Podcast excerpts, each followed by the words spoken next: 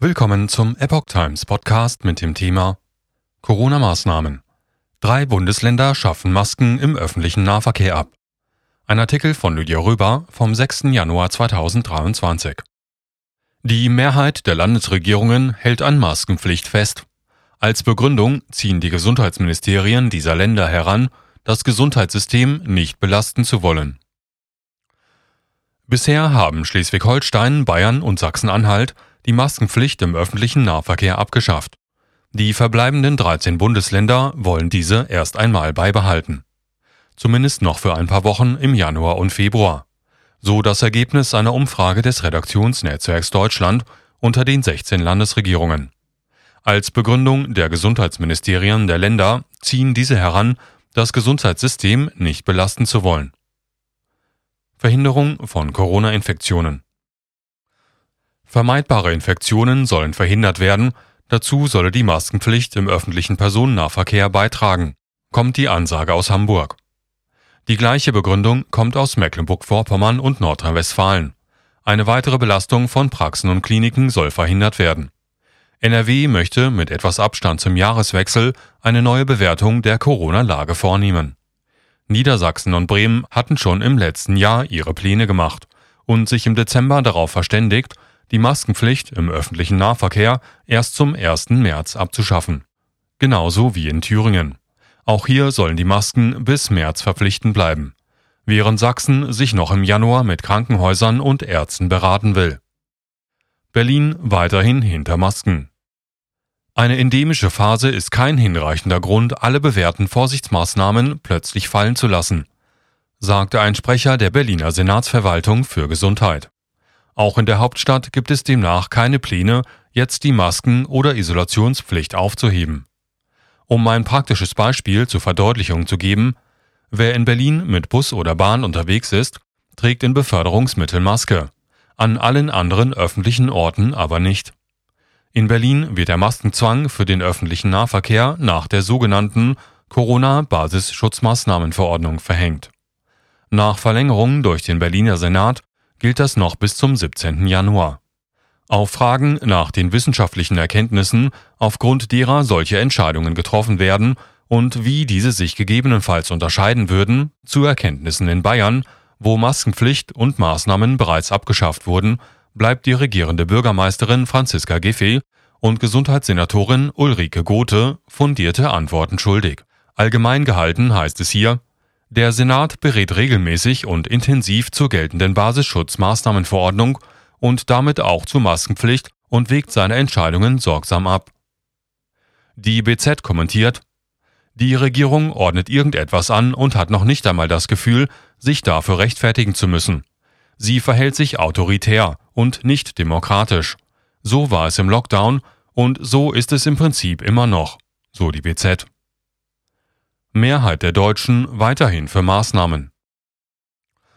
Dabei handeln Frau Giffey und Frau Gothe in Berlin und die überwiegende Anzahl der Länder offenbar entsprechend dem Willen des mehrheitlichen Teils der Bevölkerung, wenn man aktuelle Umfragen zum Thema heranzieht.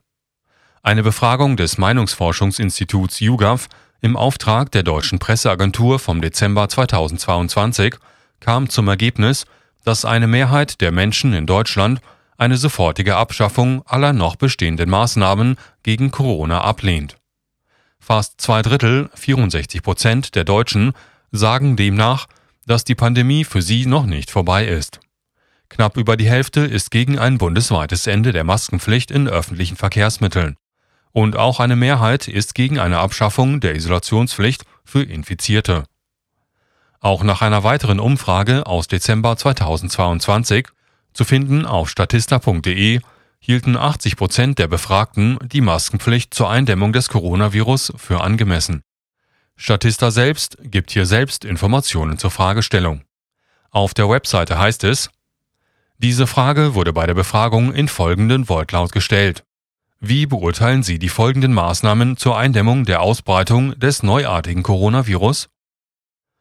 Das Festhalten an den Maßnahmen ist nicht neu.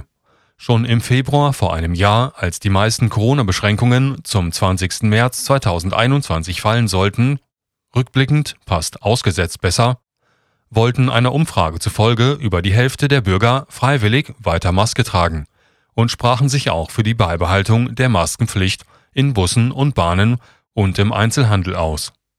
Das ergab damals eine repräsentative Umfrage des Meinungsforschungsinstituts INSA für die Bild am Sonntag. Elitärer Dünkel. Schon vor einem Jahr also wollte die Mehrheit der Deutschen demnach die Maskenpflicht und Maßnahmen behalten. Gleichzeitig nahmen es die politischen Entscheider nicht so ernst mit den Masken. Ein Regierungsflug von Bundeskanzler Olaf Scholz nach Kanada, mit ihm eine ganze Truppe Journalisten, allesamt unmaskiert.